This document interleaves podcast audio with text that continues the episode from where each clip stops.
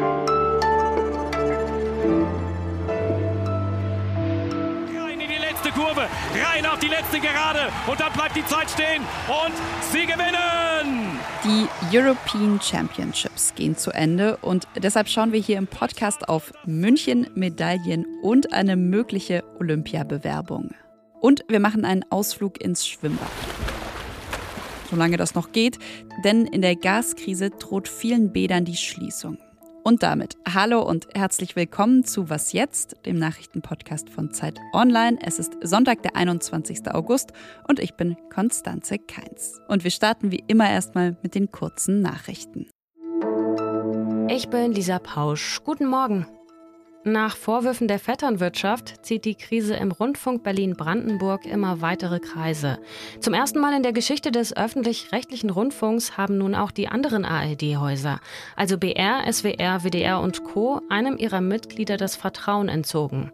Gestern Abend forderten die Intendantinnen so indirekt den Rücktritt der gesamten Geschäftsleitung beim RBB. Laut ARD-Chef Tom Buro glauben sie nicht mehr daran, dass der Sender die Affäre um die abberufene Intendantin Patricia Schlesinger selbst schnell genug aufarbeitet.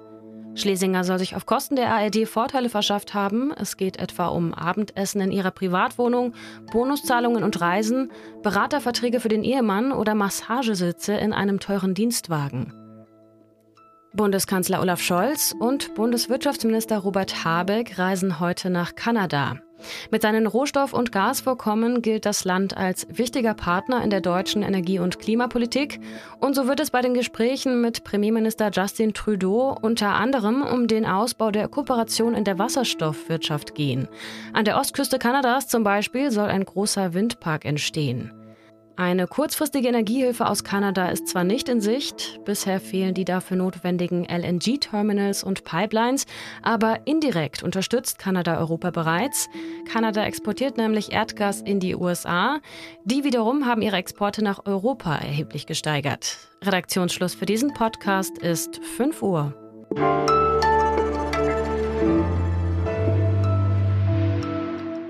Elf Tage European Championships in München gehen heute zu Ende. Europameisterschaften in neun Sportarten waren das. Leichtathletik, Radfahren, Rudern, Klettern oder Tischtennis zum Beispiel. Und die Idee hinter dieser Sammel-EM, die war, gemeinsam sollen eben auch Disziplinen Aufmerksamkeit bekommen, die sonst nur wenig davon abbekommen.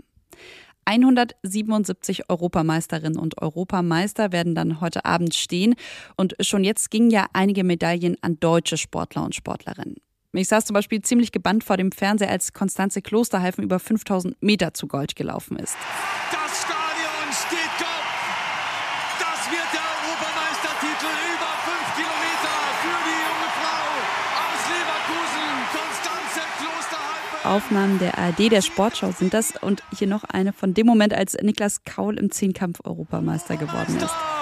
Er hat es tatsächlich geschafft mit diesem wahnsinnigen 1500 Meter Lauf. Und als Kaul dann nach seinem Lauf ziemlich glücklich und erschöpft auf der Bahn lag, da saß auch mein Kollege Nico Horn im Olympiastadion in München. Und ich finde, bevor die EM heute zu Ende geht, ist es höchste Zeit, mit ihm auf diese European Championships zu schauen. Hallo Nico. Hallo Konstanze. Ja, du warst diese Woche ja in München, du warst im Olympiastadion. Nimm uns mal mit dorthin. Wie war die Stimmung? Wie hast du den Tag erlebt? Es ist einfach eine Menge los im Olympiapark. Man konnte ja einiges auch äh, kostenlos angucken. Und zum Beispiel war ich im Olympiastadion am Dienstag, als Niklas Kaul, der Zehnkämpfer, Gold gewonnen hat und auch Gina Lückenkämper, die Sprinterin, Gold gewonnen hat. Und ähm, ich würde sagen, außerhalb von Fußballspielen habe ich in einem Stadion noch nie so eine gute Stimmung erlebt. Jetzt hast du schon zwei genannt und es wurde ja auch insgesamt viel über die deutschen Leichtathletinnen und Athleten gesprochen in den vergangenen Tagen und wurde viel gestaunt über sie auch. Was meinst du, kann man sagen, wir haben hier so eine Art Renaissance der deutschen Leichtathletik gesehen? Ich glaube, dass man da so ein bisschen erstaunt auch drauf guckt, das liegt an einem Kontrast, den man hat. Denn vor einem Monat war ja die Leichtathletik WM noch, die Weltmeisterschaft in den USA. Und da waren alle ganz betrübt, äh, ob der schlechten deutschen Leichtathletik. Da haben die Deutschen nämlich nur zwei Medaillen gewonnen. Ich glaube, deswegen war man jetzt erstaunt. Man muss aber natürlich sagen, es ist halt in Anführungsstrichen nur eine Europameisterschaft. So ein Titel ist auch eine Menge wert. Aber mit den Leistungen, mit denen man bei einer EM Gold gewinnt, wird man vielleicht bei einer Weltmeisterschaft dann nur auf Platz 6 ankommen. Mm, noch eine Spur größer wäre dann ja wahrscheinlich Olympia und schon jetzt, also bevor die EM zu Ende ist, wird ja schon viel über eine mögliche Olympiabewerbung gesprochen. Ähm, was meinst du, sind diese Europameisterschaften auch eine Art Werbung für Olympia? Also auf jeden Fall würde ich sagen, haben diese European Championships gezeigt, dass Menschen auch Lust drauf haben, zu so einem Event zu gehen. Das ist natürlich mal die Grundvoraussetzung, um zu sagen, naja, sowas wie Olympia würde hier auch angenommen werden. Andererseits, Olympische Spiele sind einfach noch größer und man macht natürlich auch Verträge mit dem Internationalen Olympischen Komitee. Da wird ja dann immer von den sogenannten Knebelverträgen gesprochen, in denen zum Beispiel steht, dass das IOC keine Steuern zahlt im Veranstaltungsort, dass alle Risiken, auch die finanziellen Risiken, vom Veranstaltungsort getragen werden. Und das ist ja etwas, äh, wo viele Menschen sagen, äh, unter diesen Bedingungen möchten wir keine Olympischen Spiele in unserer Stadt. Und solange sich das nicht ändert, glaube ich, wird es schwierig mit Olympischen Spielen in Deutschland.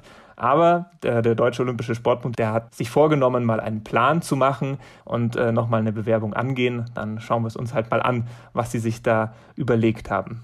Okay, dann genießen wir erstmal heute den letzten Tag der European Championships. Worauf freust du dich besonders? Da ich großer Radsportfan bin, schon seit meiner frühen Kindheit, werde ich mir das Straßenrennen der Frauen angucken. Und ansonsten das wahrscheinlich stimmungsvollste Event, würde ich sagen, das wird das Beachvolleyball-Finale sein. Lohnt sich sicher auch im Fernsehen. Danke, Nico. Sehr gerne, danke dir.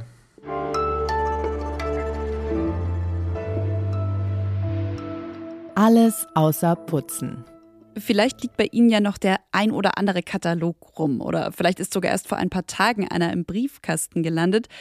Wie wär's? Sich einen Kaffee oder einen Tee machen, vielleicht sogar ein Stück Kuchen dazu und ab auf die Couch mit diesem Heft, das für mich irgendwie so eine Mischung aus Zeitschrift, Buch und Werbung ist.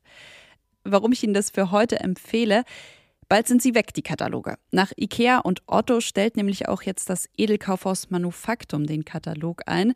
Ja, nicht, dass man da jetzt irgendwie besonders traurig sein müsste, ähm, dass keine dicken Kataloge mehr den Briefkasten verstopfen, obwohl da in Großbuchstaben zumindest bei mir draufsteht, bitte keine Werbung. Und ist ja auch im Sinne der Umwelt. Aber so ein bisschen Katalogblätter-Nostalgie, die ist bei mir dann doch da. Ich erinnere mich zum Beispiel noch, wie meine Schwester und ich uns früher gefreut haben, wenn der Jako-Katalog kam, wie wir dann mit einem Stift in der Hand Seite für Seite umgeblättert haben, haben da irgendwie Spiele und Hosen angekreuzt.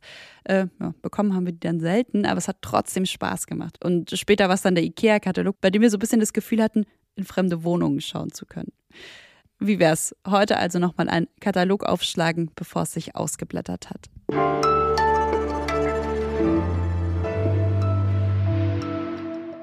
Ich hätte Ihnen gerade natürlich auch den Sommerwochenend-Klassiker empfehlen können. Schwimmbad. Und das wäre wahrscheinlich auch kein schlechter Tipp gewesen, denn man muss gerade dazu sagen, mal schauen, wie lange so ein Schwimmbadausflug noch eine Option ist. Warum? Schwimmbäder brauchen Gas, viel Gas und das wird teurer. Ab Oktober um 2,4 Cent pro Kilowattstunde. Und überall in Deutschland machen jetzt eben Schwimmbäder zu. In Baden-Württemberg drohen 45 die Schließung, in Nürnberg werden über den Sommer drei von vier Hallenbäder zu sein. Charlotte Panak, die das Wirtschaftsressort der Zeit leitet, die war deshalb auf Recherche im Schwimmbad. Hallo Charlotte. Hallo Konstanze. Du warst für deine Recherche im Bad Lentik in Ahrensburg. Ich würde sagen, lass uns direkt mal mit dem Beispiel starten. Also, wie viel Gas braucht dieses Schwimmbad? Braucht ein Schwimmbad in der Größe? Das ist so ein Hallenbad mit mehreren Becken. Also nicht riesig, so dass man sich verläuft, aber es ist wirklich auch nicht klein. Man kann da schon einen guten Nachmittag so haben, würde ich sagen. Also nur so, um ungefähr zu wissen, wie groß das ist. Und das alles zusammen verbraucht im Jahr 6 Millionen Kilowattstunden Gas und 1,7 Millionen Kilowattstunden Strom. Vielleicht nur mal zum Vergleich. Der Verbrauch des Atlantik, der Gasverbrauch im Jahr, ist so hoch wie der Gasverbrauch von 340 durchschnittlichen Vier-Personen-Haushalten im Jahr. Und der Stromverbrauch des Atlantik ist so hoch wie der Stromverbrauch von 425 durchschnittlichen Vier-Personen-Haushalten im Jahr. Das sind natürlich absolute Mittelwerte, weil jeder Haushalt verbraucht unterschiedlich viel, jede Wohnung ist unterschiedlich groß. Aber nur um das mal zu wissen, also das sind schon viele, viele Kilowattstunden, die man einspart, wenn man ein Schwimmbad schließt. Warum ist es jetzt trotzdem so, das schreibst du ja auch in deinem Text, dass öffentliche Schwimmbäder in diesem Energiesicherungspaket der Bundesregierung trotzdem nicht explizit aufgeführt sind. Dazu muss man ja sagen, noch nicht. Also mal gucken, wie die weiteren Eskalationsstufen sind. Es gibt tatsächlich auch in den Schwimmverbänden schon Sorgen, dass das das nächste ist. Aber erstmal ist es noch nicht so und dafür gibt es einen ganz einfachen Grund. Das ist die Daseinsfürsorge. Schwimmbäder haben eben ganz viel nicht nur mit Spaß zu tun, sondern auch, sind auch eine Notwendigkeit. Also nur mal ein Fakt aus dem Jahr 2019. Damals hat die Kultusministerkonferenz beschlossen, jeder Viertklässler solle mindestens auf Niveau des Bronzeabzeichens schwimmen können. Damit das gewährleistet ist, braucht man natürlich Schwimmbäder. Und äh, insofern kann man sie nicht einfach schließen. Und es ist tatsächlich auch genau das Gegenteil eigentlich der Fall. Es können nicht mehr Kinder sicher schwimmen, sondern zunehmend weniger. Alles klar. Vielen, vielen Dank, Charlotte. Sehr gerne. Und damit sind wir schon wieder am Ende dieser Folge angelangt. Ich wünsche Ihnen einen schönen Sonntag im Schwimmbad oder beim Katalogblättern wobei das geht ja eigentlich auch wunderbar zusammen.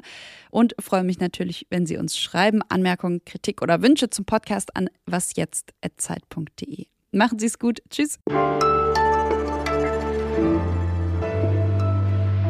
Was wäre besonders schlimm für dich, wenn die Schwimmbäder schließen? Alles, alles. Ich liebe Schwimmen. Ich kann einfach, egal bei welcher Wassertemperatur, nicht am Beckenrand stehen bleiben. Also geschlossene Schwimmbäder unvorstellbar für mich. Ich würde wahrscheinlich in Hamburg einfach von der erstbesten Brücke in die Alster springen.